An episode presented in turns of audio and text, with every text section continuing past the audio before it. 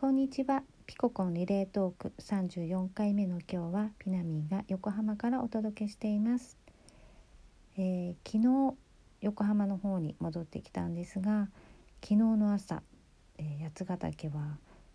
まさかの雪が降ってまして、えー、もう春に向かっているもんだと思っていたので突然の雪にちょっとびっくりしたんですね。でまあ無事に帰りまして、えー、今日朝ピコの散歩に行ったら、えー、今度公園では、えー、桜が早咲きの桜が咲いていてもう咲いていてというかあの散りかけていてね早ーと思ったんですね。あの不思議な季節感を感じています。そしてえー、っと一昨日のねあのかココの配信、えー、グリーンウィッチココならではの「えー、森からの実況中継もうあれはもう本当にあの素敵な森のそばにね住んでいるここがわあ羨ましいなと思うぐらいねカオルンは行ったことがあってね、えー、そう羨ましい本当羨ましいなって思ってるんですけどえっ、ー、とねその自然の感覚をこうね体験できてねすごく良かったんですね。そして昨日のカオルンの配信これもね、えー、心を澄まして耳はもちろん心を澄ましてねあの聞き入りましたね、えー、そんな中でね雑味がないっていうね雑味がないのが真の美というね、えー、素敵な言葉だなと思ってまあ私は雑味だらけなのでね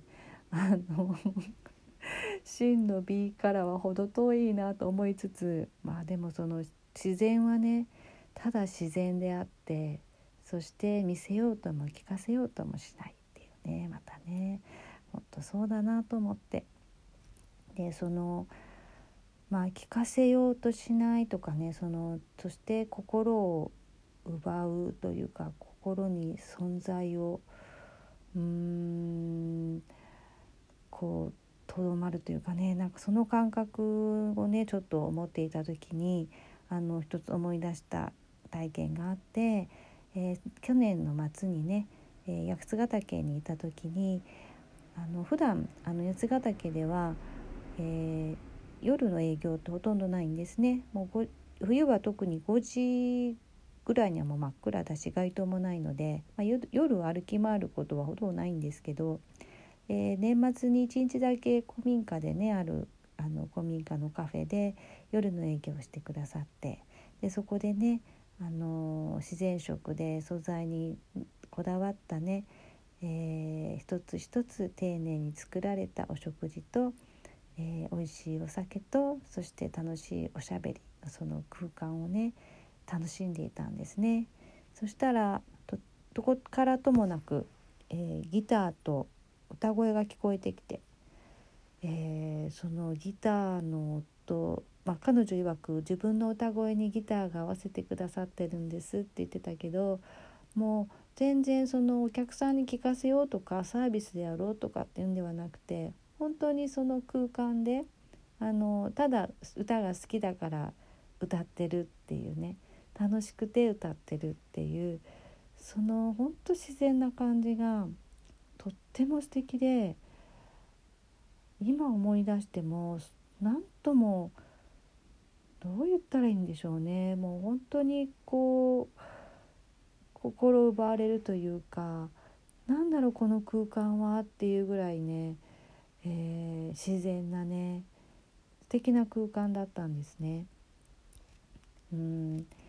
そしてだからそれってまあ本当伝えようとしなくても伝わってくるっていうその感じ。その伝わり方がもう本当に優しく触れてくるみたいな。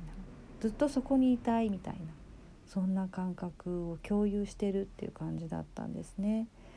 でまあかといえ思えば例えばのコンサートとか、えー、舞台とかでそのプロがね、えー、もうお客様を感動させえー、魅了するためにもう毎日練習を重ねてねそして本番でもう全身全霊でそこに存在してそして本当に大感動を与えていくっていうそういう舞台コンサートもありますよね。まあ私はそういう舞台に立ったことはないので わからないんですけどその例えば境界線ね伝えようとその自然なものとそういうふうなものとの違いっていうのはわからないけどもどちらもやはりそこの今その瞬間ここにあるっていう存在の力というかプレゼンスの力がやはりすごくあるんだろうなと思っていてだからまあ言ってみれば伝わらないっていうのもあるじゃないですか。まあ、例えばあの全然違うけど野球とかってあの高校野球はすごいなんかほぼどの試合見てもこう感動が残るっていうか奪われるというかなんか本当にそれぞれの思いっていうのが伝わってくるけど、えー、まあプロ野球は私が野球が苦手なのもあるんだけど、えー、ま、すごいのもねすごい残るのもあるけども、えー、例えば前広島にいた時に、まあ、よく行くんですよね球場にねあの熱狂的なファンなので。で球場に行って見ててももう眠気が来るんですよ眠くて。であので球場で寝ていたら あの怒られるって感じなんですけどでも何も伝わってこないんですよね。とかあとあの印象的だったのはあのニュージーランド行った時にマイケル、ね、マイケル・ジャクソンのチケットが手に入って2時間ぐらいかけて行ってそして野外コンサートでねでそしてあのまあ7時から待っていたらまあ大体2時間来ないんですよね。でも大雨でもうすんごいガタガタ震えながら待ち続けやっと9時にマイケル来たと思ったらあの「I love you I love you」って言ってるんですけど全く言霊がなくて何にも伝わってこなかったんですよね。もうなんかあのただ言ってるって感じで今思えばねもうそんな精神状態的にそんなコンサートができるような状況でもなかったところをねまあ出てきてくださったのかもしれないんですけどでもね、まあ、こちらもね2時間雨に打たれてるしちょっとそのここにいないマイケルっていうのはね本当にショックだったし本当何も伝わってこなかったので、まあ、ちょっとびっくりだったんですよね。だからそのやっぱり存在の力っていうその今ここにあるというそのパワーでそれってすごいあるなと思っていてでまあねその伝えるっていうことにおいて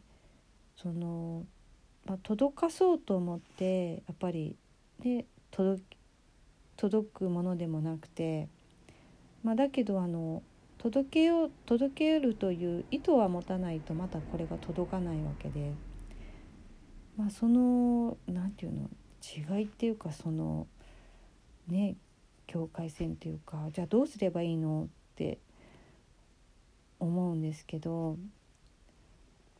まあ多分それってカオルンが言ってたみたいに、えー、自分の中の雑味っていうのが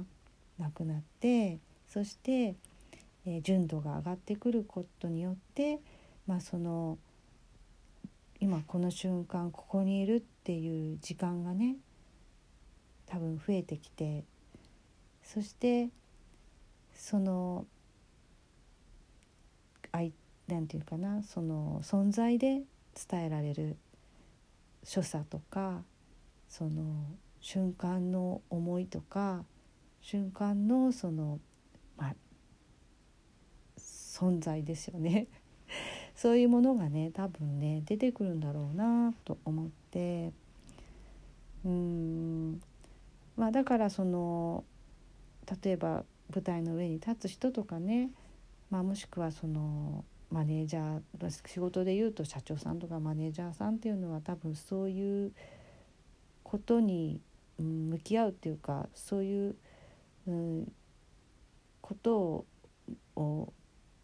強いられた変だけどその状態になることがね多分あの多いからまたそこに、えーと、敏感になってくるのかなとも思うんですけど、まあ、普段でもねやはり普通の生活においてもやっ、ぱりそのここにあるとかこの瞬間っていうのをね、えー、やっぱり自分の雑味をなくしてねあの感じられるようになると、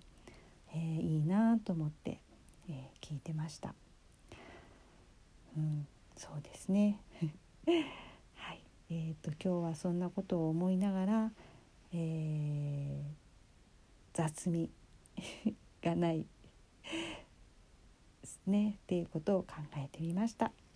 はい、では皆さん、えー、今日はもう夜なのでねではいい夢を見てください。またね